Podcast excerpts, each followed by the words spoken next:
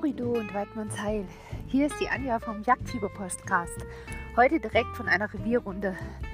Ich musste einfach noch mal raus. Nur am Schreibtisch sitzen den ganzen Tag, das geht überhaupt nicht. Wenn ich jetzt ein bisschen schnaufe, dann ist das nur, weil ich hier gerade von zwei doch sehr ausgewilligen Hunden die Wiese hinaufgezogen werde. Aber aufgrund der beginnenden Setzzeiten möchte ich unseren Jagdhund einfach nicht loslassen, weil unsere Merle ist ein deutscher Wachtel, die würde dann hier das ganze Revier aufmischen und das wollen wir ja nicht. Ansonsten habe ich schon zwei Bäumchen gefunden, wo die Böcke gefegt haben. Habe auch zwei Fotos gemacht, damit ich die in unserer Jagdtruppe ein bisschen veröffentlichen kann. Bei uns sind zurzeit die Eisheiligen und es ist wirklich ziemlich kalt. Ein kalter Wind geht hier draußen und macht es eigentlich gar nicht so angenehm, draußen umherzulaufen. Dennoch bin ich hier, jetzt zieht doch mal nicht so, bin ich hier draußen total begeistert von dem, was alles schon wächst. Wahrscheinlich werdet ihr jetzt sagen, ja klar, es wächst ja alles, aber bei uns im Gebirge ist doch alles ein bisschen später dran. Das heißt, der Löwenzahn beginnt jetzt gerade erst die ganzen Wiesen gelb zu färben. Der Frauenmantel guckt schon raus. Na klar, Brennnessel eh. Und was bei uns ganz toll ist, der Bärwurz. Ich weiß nicht, ob ihr das kennt. Das sieht so ein bisschen aus wie, ja, das ist so ganz feingliedrig, fast wie Dill. Aber Dill trifft es eigentlich auch nicht. Aber der Bärwurz ist eine ganz tolle Pflanze sehr aromatisch. Also wenn man das zerreibt in den Händen, das ist ein unglaublicher Duft. Wenn wir im Sommer Fische räuchern zum Beispiel, dann legen wir so ein paar Bärwurzstängelchen immer noch mit rein und das schmeckt himmlisch. Man kann den Bärwurz also auch sehr schön in einer Kräuterbutter mit verarbeiten. So, jetzt sehe ich hier schon den den ersten Wuchs vom Johanniskraut kann man sehr schön erkennen und die Leberblümchen. Gerade an der Stelle, wo ich jetzt hier bin, unglaublich viel Frauenmantel. Und vermutlich werdet ihr auch die eine oder andere Folge zum Thema Phytotherapie erleben, wo ich euch verrate, für was das eine oder andere Kräutlein gewachsen ist. Jetzt komme ich an einer kleinen Fichtendickung vorbei. Dort kann man schon den Maiwuchs erahnen. Und das, obwohl bei uns ja auch schon Mitte Mai ist. Die Vogelbeeren haben auch schon ihre Blätter draußen. Die Jungen sind noch nicht ganz so weit. Hier bin ich gerade an einer Esche. Ähm, da ist fast noch nichts. Ich befürchte sogar, dass der Frost der letzten Tage einige Knospen ruiniert hat. Hier habe ich einen Ahorn. Wenn ich ehrlich bin, ich weiß gerade nicht, was für einer. Aber ich werde nachgucken und da sieht man auch schon schön die Blütenansätze. Hier hat wieder was dran rumgeknabbert, haben wahrscheinlich die Rehe geäst und eine nächste kleine Lerche mit Fegespuren. Ja, also ich bin froh, dass ich noch mal raus bin und ich habe auch schon eine schöne Idee für die eigentliche Folge heute oder morgen, je nachdem, wie meine Zeit dann reicht. Ähm, ich möchte euch aus einem alten Buch, was ich vorhin gefunden habe, von Hermann Löhns ab und zu mal eine Geschichte vorlesen. Ähm, das ist nicht ganz leicht, weil A ist alles in altdeutscher Schrift geschrieben und B ist das Deutsch sehr gewöhnungsbedürftig. Das heißt, das liest sich nicht ganz so gut weg. Aber ich denke, wir werden alle trotzdem viel Freude haben dabei. Und jetzt zerreibe ich nochmal hier, jetzt vorausgesetzt, meine Hunde ziehen mich nicht vom Flecke, nochmal so ein bisschen Bärwurz. Also die, die es kennen, die werden es lieben gibt ja auch so ein paar Likörchen davon. Habe ich auch schon getrunken. Ist also sehr verdauungsfördernd. Und man kann eigentlich gerade jetzt im Frühling, wo die ganzen Kräuter ihre ganze Kraft da reinlegen, auch einige Verdauungsschnäpschen ansetzen. Also zum Beispiel Schafgarbe, Bärwurz, ähm, Brennnessel kam mit rein, auch der Spitzwegerich. Ich werde euch da mal was zusammensuchen und in einer der nächsten Folgen werde ich euch dann genau erklären, wie das geht. So, jetzt sollt ihr euch aber nicht weiter meinen keuchenden Atem anhören, sondern ich mache mich jetzt auf den Weg nach Hause und dann gibt es bald die nächste Runde Jagdfieber aus dem ruhigen Kämmerlein. Bis dahin, hol du und Zeit. Eure Anja vom Jagdfieber Podcast.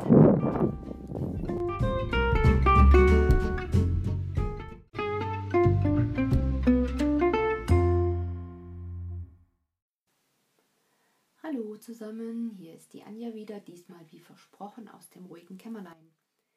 Ich habe euch ja angekündigt, heute eine kleine Geschichte aus Hermann Löhns Buch, mein grünes Buch, Jagdschilderungen zum Besten zu geben. Das Buch ist schon ziemlich abgegriffen und alt. Ich habe leider keine Angaben gefunden, von wann es ist. Es hat eine Auflage von 25.000 gehabt und ist im Friedrich Gersbach Verlag in Hannover erschienen. Heute starte ich mit der Geschichte Hinter der Findermeute. Sautot und Jagd vorbei, bliesen die Hörner, die Bläschen kurz und hart, die hannoverschen lang und weich. Ich stand unter der Kuppe des Hallermondkopfs auf dem Wege und sah hinab in das Tal, ließ mir den Sturm um die Ohren pfeifen und mir gelbe Blätter um die langen Stiefel wehen und freute mich an dem Geläut der Meute, an dem Husu und Rüdemänner, wie ich mich vorhin gefreut hatte, an dem Knall der Büchsen, am Brechen und Blasen der Sauen. Ich sah das Fangeisen blitzen in des Kaisers Hand, sah das Hauptschwein nach den Hunden schlagen und sah es zusammenbrechen.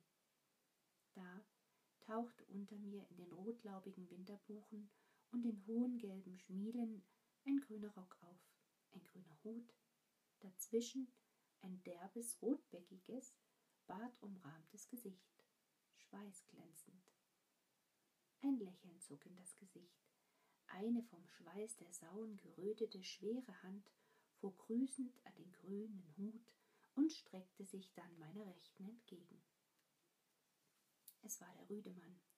Wie er so dastand, das Rüdemannshorn und die kurze Wehr an der Seite, die lange Rüdemannspeitsche in der linken rot bespritzt bis an die Oberschenkel, rote Schweißstreifen und Schweißspritzer am grünen Rock, da dachte ich mir, ob es nicht viel lehrreicher für dich ist, morgen bei der Meute zu bleiben, mitzustürmen durch Dorn und Dickung, als hinter den Ständen zu bleiben.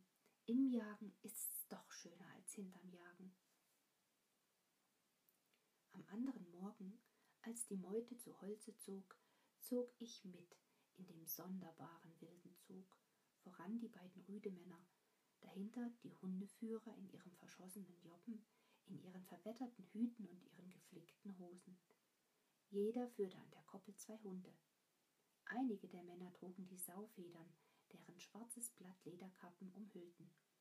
Mit lautem Hals zog die buntscheckige Meute bergan, Wütend rissen die jagdlustigen Rüden an den Koppeln und zerrten die Führer berganwärts dem Gersig zu. Der Sturm in den hohen Buchen pfiff ein lustiges Jagdlied. Der Hals der Meute dazwischen, die Zurufe der Führer, das klang nach alten Zeiten. Am Sammelplatze waren die Hunde nicht zu bändigen. Sie rissen an den Koppeln, gaben unaufhörlich laut und einstimmig fielen sie ein, als der Fürstengruß erklang. So arg machten sie es, dass die Rüdemänner ihnen pfui laut nach dem anderen zuriefen und ihnen die Peitschenschnüre über den Rücken zogen. Da wurden sie etwas stiller. Aber dann, als der Kaiser und der Kronprinz und die übrige Jagdgesellschaft nach ihren Ständen gingen, da war es wieder aus mit der Ruhe der Meute. Als die Jagd angeblasen wurde, als die ersten Schüsse fielen, da nahm das Jiff und Jaff kein Ende und immer wieder musste die Peitsche pfeifen. In einer Berglehne, gelb von Schmieden mit Tannen und Buchen, bestanden ging es hinein im Sturmschritt, dass die grünen Zweige uns in die Augen schnellten und das Winterlaub der Buchenjugenden uns um die Ohren rauschte.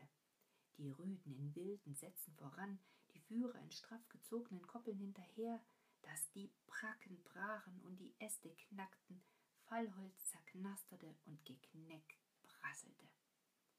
Allen voran die Rüdemänner. Jetzt teilen sie sich die Meute. Pfui laut, ruft der eine immer wieder und lässt die Peitsche kreisen. Die Hunde sind zu laut, sie übertönen mit ihrem Halsgeben die Hornsignale. Da, vor uns bricht es in der Dickung. Hunde los! ruft der rüde Mann und Husu! mit gellendem, langgezogenen Kehlton. Husu, Watu, min Hund, Watu! Das lassen sich die scharfen Hunde nicht zweimal sagen.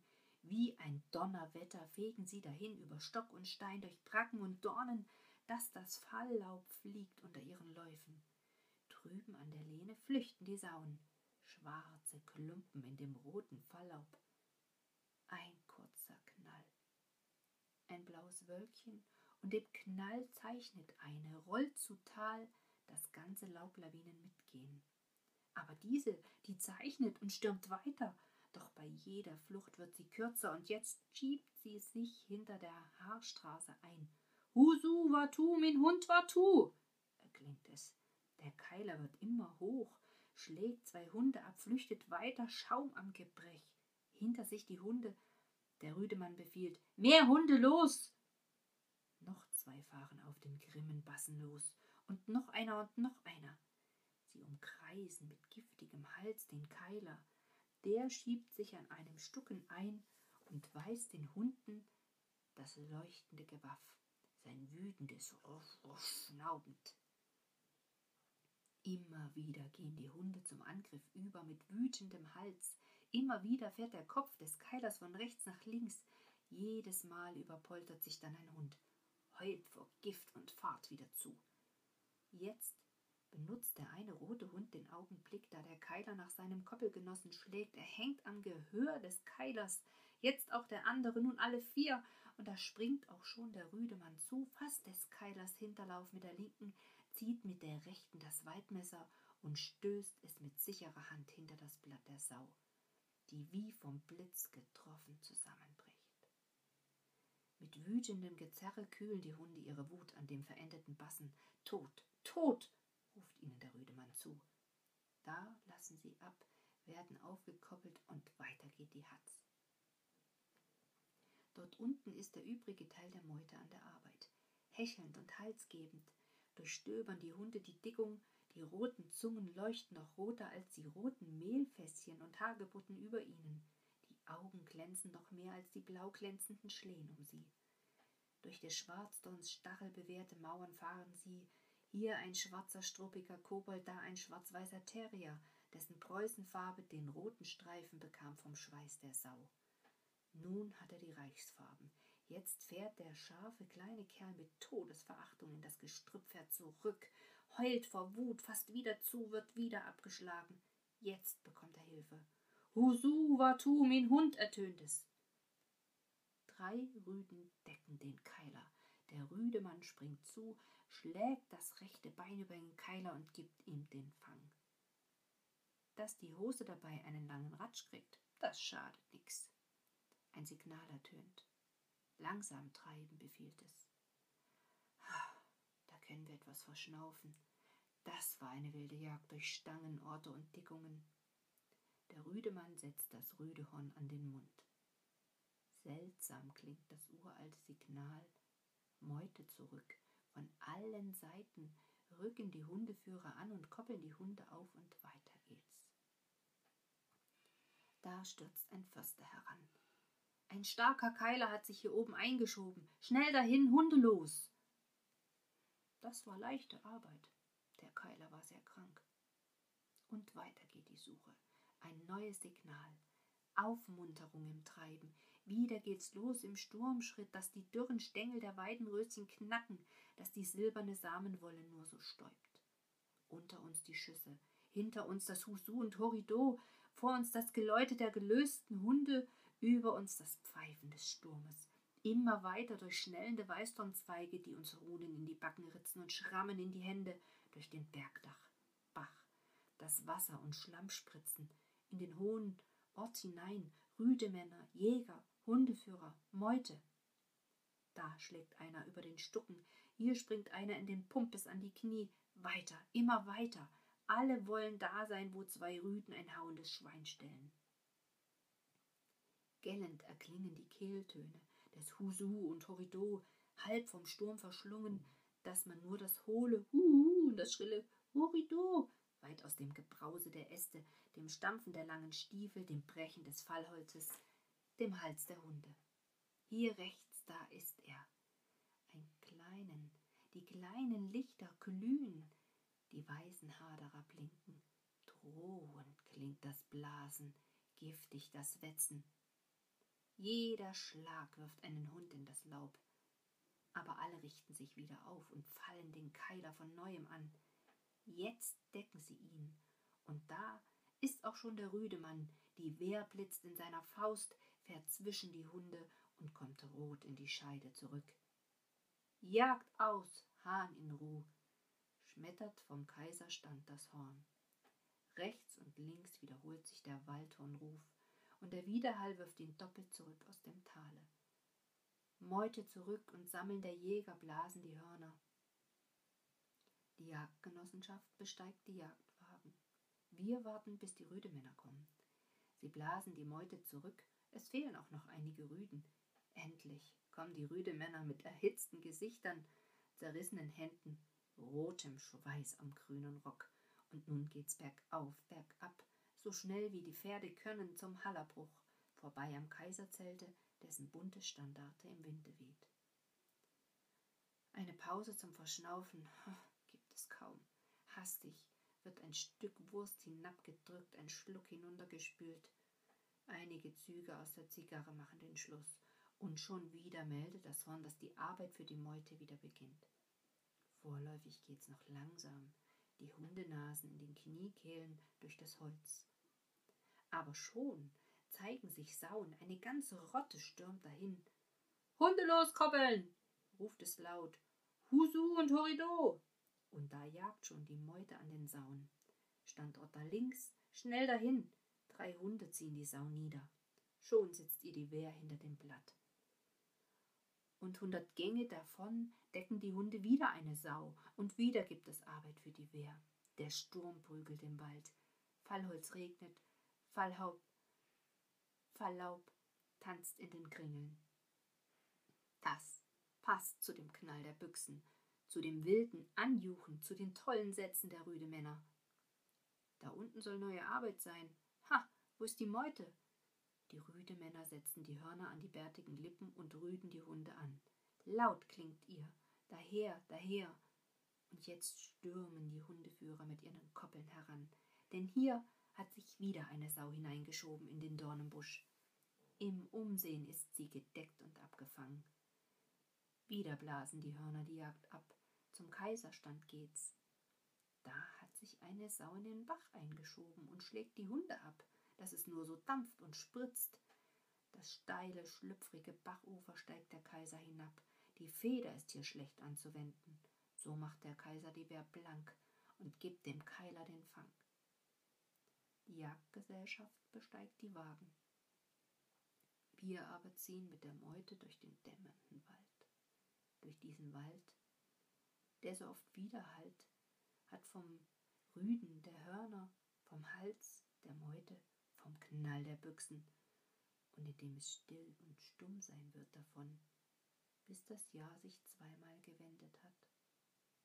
Und sollte ich dann wieder in dem Saupark sein, so werde ich beide Tage mit der Meute gehen, meine Augen erfreuend an dem wilden Wild und meine Ohren an den wilden Tönen, die an längst verwehte Zeiten erinnern, an Tage, als nur mit Meute und Feder gejagt wurde auf das ritterliche Schwarzwild. Tja, und damit geht die erste Geschichte aus Hermann Löhns Buch zu Ende wie ich finde, sehr packend geschrieben und man kann vor seinem inneren Auge tatsächlich die Meute vorüberziehen, lassen und man hört die Jagdhörner, man hört die Hunde, wie sie bellen. Manche Begrifflichkeiten sind für unsere Ohren heute nicht ganz so gebräuchlich, aber wir finden uns hinein in die Sprache der Jagd aus einer längst vergangenen Zeit. Ich hoffe jedenfalls, dass ich euch eine kleine Freude machen konnte, dass ihr neugierig seid auf die anderen Geschichten. Wenn ich mal so das Inhaltsverzeichnis mir angucke, da kommen wir locker auf 10, 15 Geschichten. Also es wird nicht langweilig und mit Sicherheit findet sich danach ein weiteres Büchlein. Für heute jedenfalls danke fürs Zuhören. Ihr habt Tipps und Tricks und Anregungen, bitte jederzeit eine kleine Sprachnachricht über die Encore-Funktion nutzen oder eine E-Mail an frechmut.gmx.de schreiben. Und jetzt auf die Ohren und bis bald, eure Anja vom Podcast-Team Jagdfieber.